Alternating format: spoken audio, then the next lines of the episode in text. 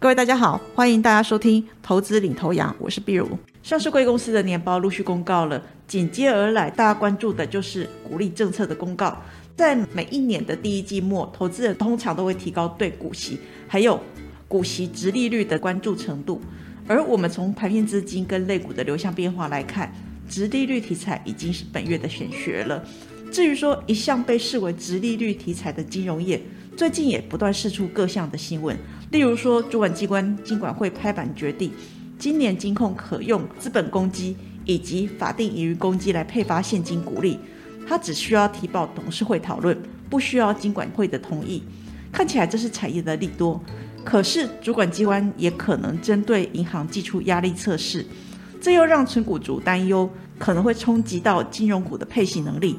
大家的心情就像坐了云霄飞车，忐忑不安。这一次，我们将会分成上下两集，跟大家聊聊这几个纯股主关注的问题。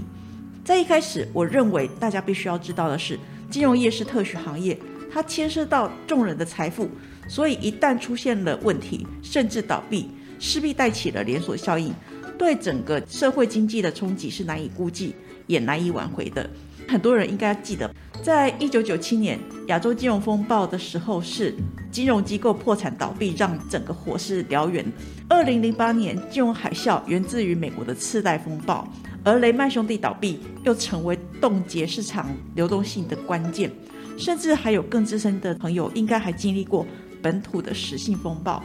那有鉴于金融业能不能够存续对社会的巨大影响，所以各个国家都针对了金融业。定出各项严格的标准，也因此金融业的相关比例限制跟专有名词相当的多，它涉及的种类也相当的艰涩。在整个节目当中，我会尽量用简单白话的方式让大家了解。全球经济金融情势不确定的升高，所以金管会为了提升金融的稳定以及韧性，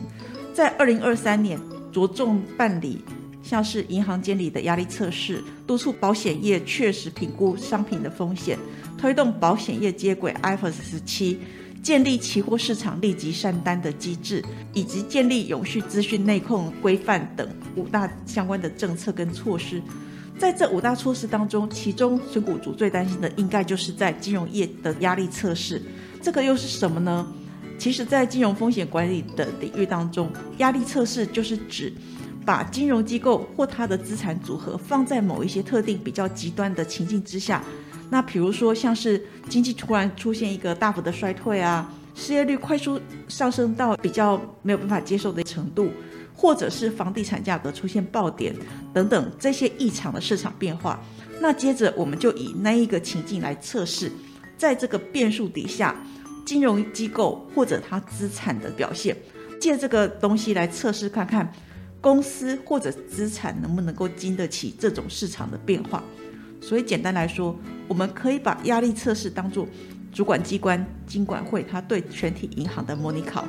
而且这个模拟考是定期举办的。目前本国银行的压力测试是每两年举办一次，主要是确认国内的银行对风险承担的能力。因此，最近大家关注的压力测试，其实它就是一个表定时程而已。只不过，因为二零二二年，不管是在金融市场、经济成长、官方的政策变化实在是太大了，而且去年国内疫情飙高，在防疫险巨额理赔的情况之下，其实很严重打乱了金融业的营运。大家一朝被蛇咬，十年怕草绳。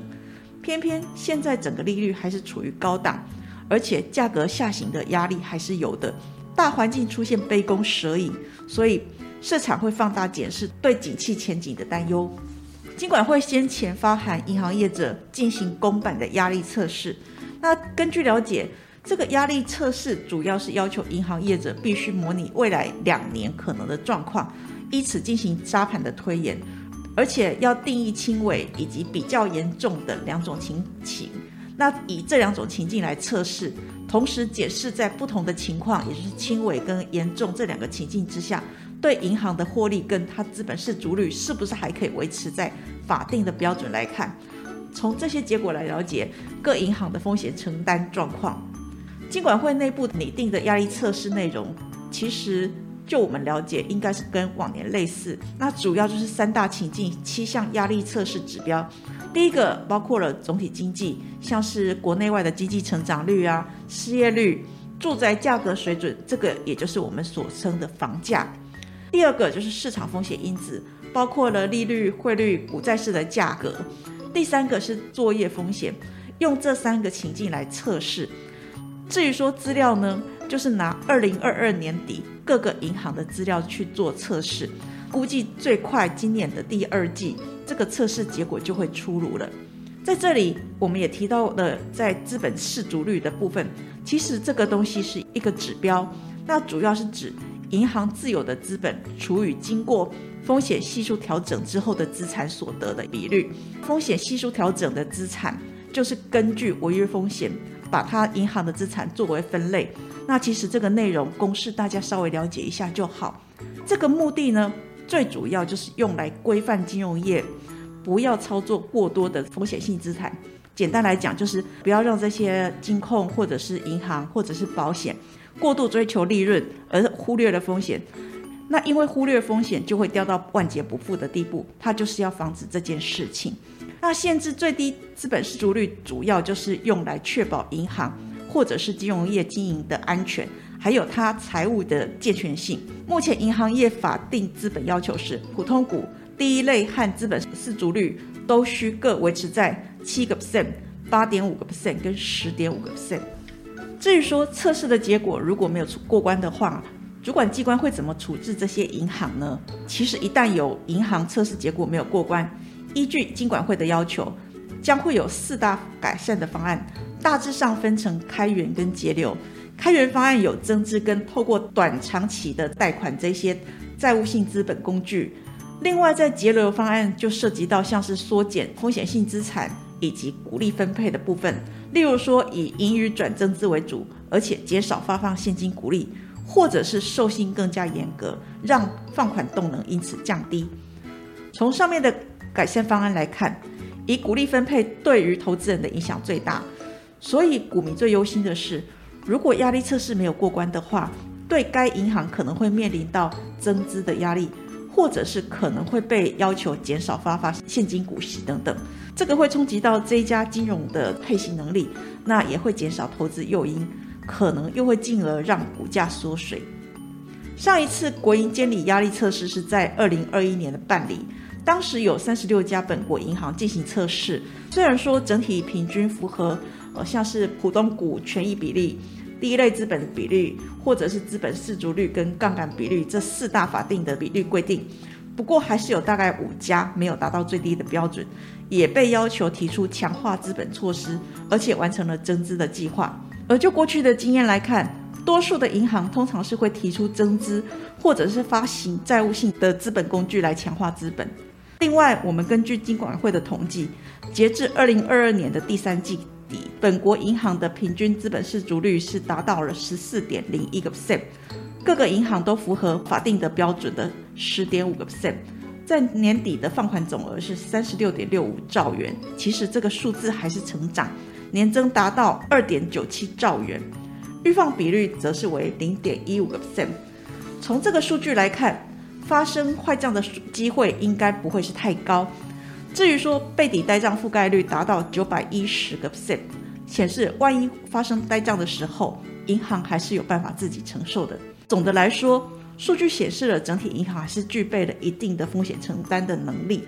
何况去年金融业频繁的办理增资，我们预料对于资产体质还是有一定程度的提振作用。为了避免金融业出现经营危机。及早检视它的经营体质，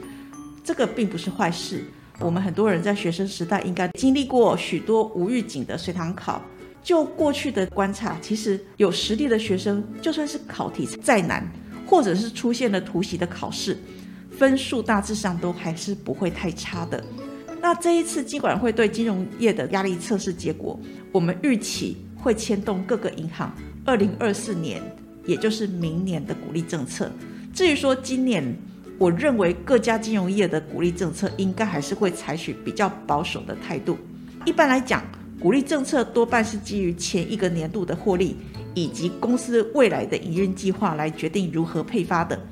我们观察到，今年各家金融机构的鼓励政策比较保守，一方面是基于二零二二年情势的严峻，例如说像是乌俄战争啊，或者是官方的暴力升息啊，或者防疫险的理赔啊，股汇市的剧烈波动等等等，